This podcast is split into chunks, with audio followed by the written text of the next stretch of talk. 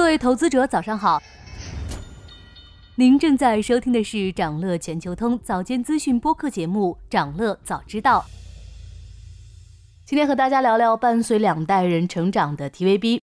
TVB 全称为香港电视广播有限公司，是香港首家商营无线电视台。《溏心风暴》《神雕侠侣》等一系列港剧是很多人的回忆。最近，五十六岁的 TVB 又靠新闻女王重回人们视线。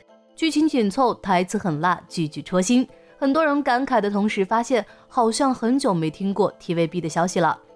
这几年 TVB 过的那叫一个风雨飘摇。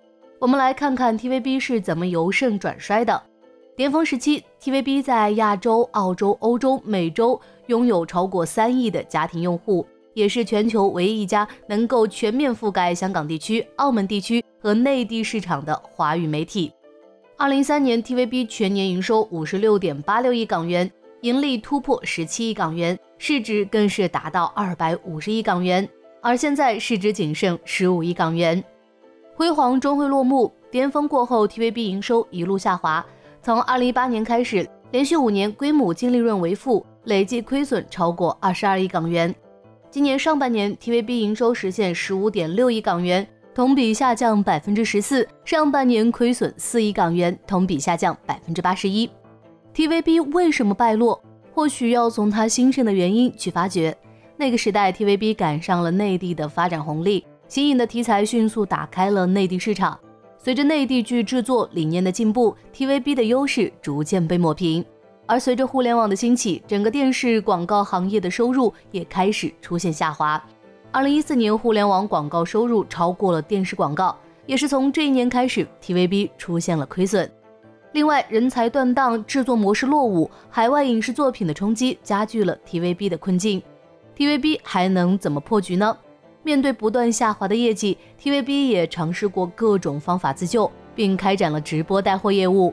今年三月，TVB 与淘宝达成合作意向，老戏骨陈豪、当家花旦陈敏之等坐镇。首场港剧式直播《溏心风暴》创下两千三百五十万元成交额，第二场《冲上云霄》再超预期，全场销售额达七千三百二十万元。TVB 还入驻了其他平台，据统计，TVB 在抖音、快手、小红书等全网社交媒体平台拥有合计一点七八亿的粉丝数。从带货的成交额和粉丝数看，TVB 在直播电商领域已经打开了局面，但是这个成果并不稳定。今年上半年，TVB 电商业务收入同比下滑了百分之四十一。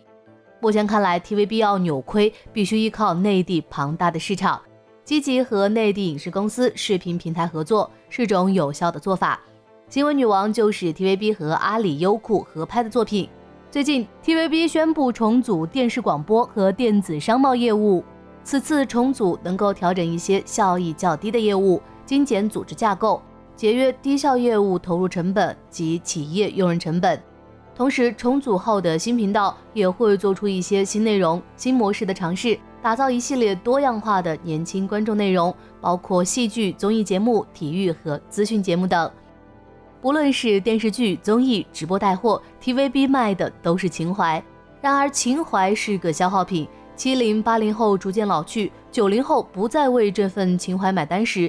TVB 的老本就耗光了，消费群体特别是互联网用户正在年轻化，内地观众的口味和审美也在发生变化。希望 TVB 这次重组能为观众带来惊喜，令自身尽快走出低谷。想了解更多新鲜资讯，与牛人探讨投资干货，现在就点击节目 Show Notes 中的链接，进入掌乐全球通 App。以上就是今天掌乐全球通、掌乐早知道的全部内容，期待为你带来醒目的一天。祝您在投资中有所斩获，我们明早再见。